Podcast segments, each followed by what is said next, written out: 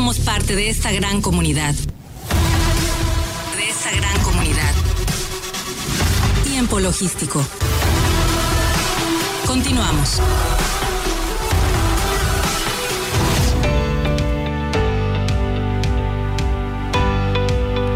Bien, pues estamos aquí de regreso en tiempo logístico, agradecido con todos ustedes que nos estén escuchando en este momento, donde quiera que esté, ya sea en el auto, en casa, en la agencia aduanal, en la transportista, en la almacenadora, en donde se encuentre. Le mandamos un cordial saludo y muchísimas gracias por seguirnos. Vamos a tocar un tema local, por supuesto, Manzanillo tiene que llevar eh, una titularidad siempre en un segmento en este programa. Y bueno, eh, eh, Adalí Román Román, él es el presidente de los transportistas localeros de Manzanillo. Y bueno, eh, hay una gran diversidad de retos que tienen enfrente. Y bueno, ya lo tenemos aquí enlazado a Adalit. Adalit, amigo, bienvenido a Tiempo Logístico, ¿cómo estás? Amigo Paco, buenas noches, buenas noches a todo tu auditorio, a toda la persona, a todos tus colaboradores. Un gusto y un placer estar contigo. Por aquí está a mi lado Omar Arechiga de Alba. Omar, saludos. Saludos, un abrazo. Gracias, igualmente. Bueno, pues este, eh, pues tú debes de estar soportando muchas circunstancias, eh, los retos que tienen para este 2022 como transportistas locales. Pues no son uno, son varios. Y bueno, eh, ¿cómo, ¿cómo van a enfrentar, cómo están pasando eh, todas estas actualizaciones y todo lo que se presenta en el puerto de Manzanillo? Y por supuesto, en, tem- en temas reglamen- reglamentarios del comercio exterior. Claro que sí, Paco. Fíjate que lo dices bien. eh, ya en estos, en esta época, eh, ya la tecnología, que, es un tema que acaban de tocar también, ha venido a, a actualizar muchas cosas y una de ellas es, pues, el, el tema de la entrada al puerto y todo lo que es el control a la hora de migrar de lo que era el PSP y ahora PIS. Y eso, este, a nosotros como transporte local, obviamente que movemos eh, mucho de la carga que se maneja o que llega y, entra aquí al puerto de Manzanillo, pues estamos obligados a, estar en, en orden con estos, con esta nueva reglamentación y eso creo que es uno de los principales retos, eh, estar actualizados eh, de la manera legal en, en términos eh, pues, de papeleo y en términos fiscales para poder estar en línea y en regla con, con, con lo que es el sistema de, de seguridad en, en el puerto que es el PIS. Entonces, es uno de los principales retos, repito, y creo que vamos funcionando bien. Estamos en un- una, una comunicación muy cercana con las autoridades. El hecho de que la UETLM haya entrado a la Copoma nos ha permitido tener esa correlación y esa comunicación con los diferentes, diferentes sectores portuarios que hoy por hoy nos permite sí estar viendo las áreas de oportunidad de mejora para que vayamos al día. Tenemos muchas áreas de oportunidad. Una de ellas es la cuestión eh, operativa y de mantenimiento, que la hemos ido atendiendo también poco a poco. Eh, somos, al menos en mi, en mi representación, somos eh, de los que más hemos a- a- estado de acuerdo en que ACIPONA, antes API, sea eh, exigente en la, el cumplimiento de las normas de seguridad, como fue el tema de llantas, el tema de luces, el tema de seguros, porque al final de, esto vivimos y a esto nos dedicamos. Entonces no podemos hacer a un lado y decir, no, pues es que antes, y lo mencionaba tu, eh, el intero hace rato, antes así se hacía. No, antes así se hacía y eso no significa que se deba seguir haciendo si está mal hecho. Creo Claro. que eh, es, es, es algo a lo que debemos, debemos, debemos apostarle. Mejores prácticas, ¿verdad? Así es, porque al final de cuentas es en, en pro de, de nuestro propio equipo. Mayor, mayor seguridad, mejor mantenimiento, nos lleva a mayor durabilidad y mejor servicio. Así lo estamos viendo. En el tema del, del PIS, te digo, la comunicación nos ha permitido también estar cumpliendo, a lo mejor de manera no tan rápida y asertiva como quisiéramos, porque hay que, no, no puedo dejar de, de- de- de ver que muchos de nuestros socios, mucha de la gente que, que se dedica al transporte local es hombre camión, es gente que está arriba de una unidad y que está trabajando pues prácticamente de sol a sol y a qué horas puede él dedicarse a, te- a llevar el eh, administrativo. Entonces, con esa gente estamos estamos tratando de apoyarlas, estamos tratando de, de que tengan la información a- de, la, de la manera más más este digerible para que también puedan cumplir con, con lo que se les exige eh, en el día a día en este, en este tipo de cuestiones. Y ustedes incluso tienen una gran responsabilidad cuando hay la, la carga suelta o general que con toda responsabilidad atienden en cómo sujetan perfectamente las cargas, cómo verifican lo que tú apuntalabas, que también habla de la parte socialmente responsable que deben de tener, que si un neumático está mal o que si una situación puede llegar a provocar que se pueda perder el centro de gravedad o carga y que se pueda desde voltear la unidad, tirar la carga y afectar a un tercero. Entonces son muchos aspectos que ustedes controlan antes, durante y eh, en el proceso de, de, la transportación para comercio exterior o, despacho aduanero. Es muy correcto. Recordemos que nosotros no entramos una vez y nos vamos y regresamos al tercer día. Los camiones, los camiones locales entran dos o tres veces diarios durante el día y a veces en la noche tienen que volver a entrar dependiendo de la cantidad de, de, trabajo, de carga que se tenga que mover. Eso, como bien lo mencionan, es una gran responsabilidad y no podemos dejar a, al algarete que, que, pues, a ver qué pasa, ¿no? Entonces... Sí, están más obligados porque como hacen más servicios promedio que el que va a carretera federal, ustedes tienen que jugar con la logística, pero no dejar de ser contundentes en la seguridad. Es correcto. Recordemos que Ahorita el camión amanece bien y es algo que hemos sido muy reiterativos. El camión amanece bien. Hacemos el primer movimiento en la madrugada, en la mañana y en teoría el camión estaba bien. Pero ¿quién te dice que acabas de mover 50 o 60 toneladas y no sufrió alguna algún daño que pueda que pueda un segundo o un tercer viaje ser ya inseguro? Entonces, a ese grado de, de responsabilidad tenemos que apostar de estar revisando la unidad no cada tercer día ni cada semana, no, es cada viaje. maniobra. Cada, maniobra. Sí, sí hacen planes ustedes anticipadamente, seguramente, para medir el estatus de su unidad promedio, pero entiendo que la adversidad y la vicisitud se les puede presentar en cualquier momento. Es correcto, o sea, claro, hay, hay, un, hay un programa de mantenimiento que tú dices, bueno, yo cada seis meses o cada, cada seis meses hago mi, la, mi cambio de aceite, mis llantas, pues las reviso y cada vez que ya veo una llanta, pues tengo que cambiarla el estado de las luces, el motor, pues estar atento a lo que el chofer te esté diciendo, eso es eso es lo digamos lo normal, se puede decir de alguna manera. No, pero aquí vamos a la parte física, tenemos que eh, tener mucha comunicación con los choferes en el tema de, a ver, si el chofer sabe que pasó un un bache y nosotros traemos, pues, hay que revisar las muelles, o ya se te voltearon, se te rompió el, el, alguno de las alguna de las muelles y ya traes ya ya no vienes tan seguro, ¿no?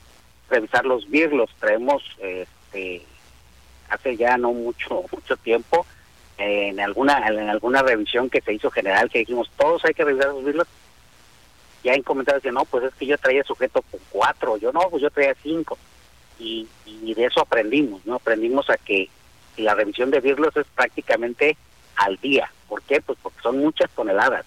Las, las calles y bien han mejorado mucho ya tenemos muchas calles pavimentadas todavía tenemos algunas calles y lugares de acceso que están en condiciones no muy adecuadas y que eso obviamente pues pone en riesgo o, desgasta más el material. Y que todos los miembros, sobre todo que están asociados a ustedes, seguramente vigilan y salvaguardan el tema ético del, del tema de pesos en base a las normas para no comprometer el riesgo de la unidad y el de terceros, ¿verdad? Quiero ser muy honesto en esta parte. Eh, es muy complicado para nosotros apegarnos a la norma de pesos y dimensiones. ¿Por qué?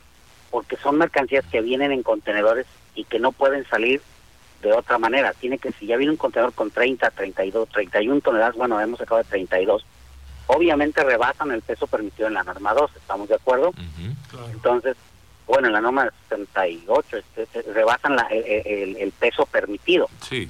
Pero esos contenedores normalmente se van, salen a, bodegas para desconsolidarse y volverse a meter a, a, mejor mercancía para que puedan salir a carretera ya con los pesos permitidos. En ese tema sí quiero ser uno, es muy complicado y por eso es que nosotros, de repente alguien me preguntaba cuando empezó el tema de la norma 12, bueno, pero ustedes, ¿por qué no invierten en bolsas de aire si se las están pidiendo? Porque si pusiéramos bolsas de aire o usáramos eh, en lugar de plataformas que son más pesadas, más robustas, usáramos chasis, pues un chasis le sube cinco o seis veces al día un contenedor de 30 toneladas o de 20, pues lo vas a acabar muy rápido. Una plataforma es más resistente, los muelles son más resistentes. ¿sí? Entonces, por eso optamos, pues a veces es, es- esas, esas, pesos sí los podemos ver claro con seguridad a velocidades, pues, ¿qué te puedo decir? 10 kilómetros por hora para llegar a los patios que están más cercanos y poder que se desconsoliden y que puedan permitir ya, ya bajarse o moverse de manera foránea por los pesos adecuados. Sobre todo cuidar la velocidad va a ser importante y si es necesario hasta identificarlos o marcarlos bajo una supervisión, ¿no? En los casos, como dices tú, que por temas ajenos de origen que fueron mal calculados, nos arrastran a México, ¿no? Por ejemplo, nosotros tenemos la política de, de no mover contenedores de más de 20 toneladas, 23 toneladas a Colomos. No, ¿por qué? Porque ya agarras una pendiente Sí, claro, ya se Mm. vuelve peligroso. con más Sí. de 50 toneladas. Entonces no los movemos. Les- eh, a los clientes les decimos, y hemos llegado a esa política, no te preocupes, yo te los bajo en un patio que esté aquí y tú mueve tu camión foráneo, que si tiene la capacidad, que está es más nuevo, todo eso, para que vaya y agarre las pendientes.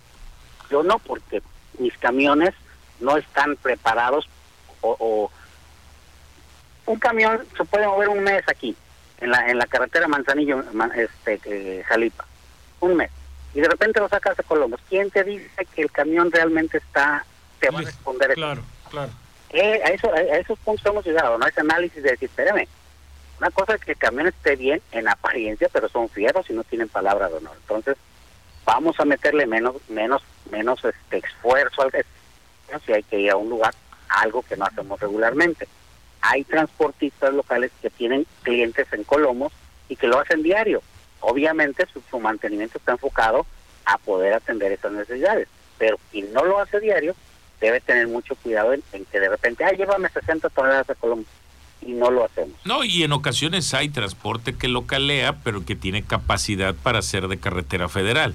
sí ah, Eh, cuando, cuando no lo sea, pues seguramente ahí apuntalamos a que ustedes tomarán esa parte de control en todos Es sus correcto. asociados y vigilarán que la parte de la seguridad se mantenga por encima de todo, ¿no? Pues amigo, te deseamos de verdad que mucho éxito al estar al frente todavía como presidente de esta eh, unión que tienen ustedes y que de verdad te felicito porque bueno, pues le ha dado un carácter diferente ya estar dentro de la Copoma, eh, pues es importante debido a que eh, pues es un, un gremio que se requiere para darle el servicio a la logística dentro del puerto de Manzanillo. Te felicitamos y de verdad que nos da gusto que estés todavía ahí y esperamos pues que sean muchos años que continúes al frente para que puedas eh, darle pues un dinamismo eh, pues diferente para que puedan ir avanzando paso a paso. Gracias por esta participación, No, amigo. a Omar un saludo Paco gracias Un abrazo, Un. Oye, antes de que te vayas, nada más rápidamente, seguramente por ahí nos ha de haber escuchado algún transportista que quiere o alguien que quiere invertir en algo para poder eh, estar agremiado con ustedes. ¿Dónde te pueden encontrar para poderles dar asesorías? Las oficinas están en la gasolinera Pacífico, en el Sí. tercer piso del edificio. Ahí están las, las mantas y los letreros de la UETLM. Este, y si no, a mi teléfono 314-1218-901. Y con gusto los orientamos, los atendemos, les decimos cuáles son los beneficios de pertenecer a, a- a nuestra unión, de, de ser miembro y de estar, pues, ahora sí que dentro de, de, grupo de personas que ya tenemos una corresponsabilidad directa con el puerto y con los actores portuarios. Pues muy bien, amigo, ahí queda sentado esto y pueden escucharlo a través de Facebook o de Spotify. Esta entrevista se queda registrada. Muchas gracias, Paco. Un saludo. Te mandamos abrazos y agradecimientos. Igual. Hasta luego. Gracias. Pues mi querido Amar, terminamos con otro martes más de tiempo logístico. De verdad siempre contento, se nos va muy rápido el tiempo, pero bueno, pues este informamos debidamente y esperando coordinar algo con Ricardo Treviño contigo. Sí, hay que, hay que coordinarlo. Este, este, la verdad es que ha hecho un gran trabajo, está muy coordinado también con Karen, pero cualquier situación nos movemos para tratar de invitarlo al programa con gusto. Por supuesto. Martes de Logística Goodware. Sí, claro. Un saludo a todos los de Logística Goodware, por supuesto. A todos, a todos. Un abrazo a esa familia. Bueno, pues muchísimas gracias. Nosotros nos tenemos que despedir. A Omar, pues muchísimas gracias. Gracias, amigo. Paco. Gracias a todo el auditorio que nos escucha y nos sigue y que confía en que traemos un producto que, que tiene profesionales detrás. Por supuesto, no es un trabajo nada más de una hora. Muchísimas gracias a todos los que colaboran eh, a nivel nacional en tiempo logístico, a los patrocinadores, por supuesto, que le dan vida a este programa. Se despide de tiempo logístico en nombre de Omar Arechiga, Paco Tobar. Hasta la próxima.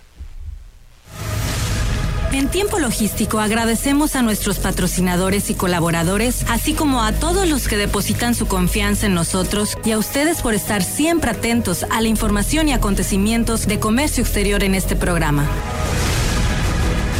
Todos somos parte de esta gran comunidad. Todos somos la voz del comercio exterior. Tiempo logístico. Tiempo logístico.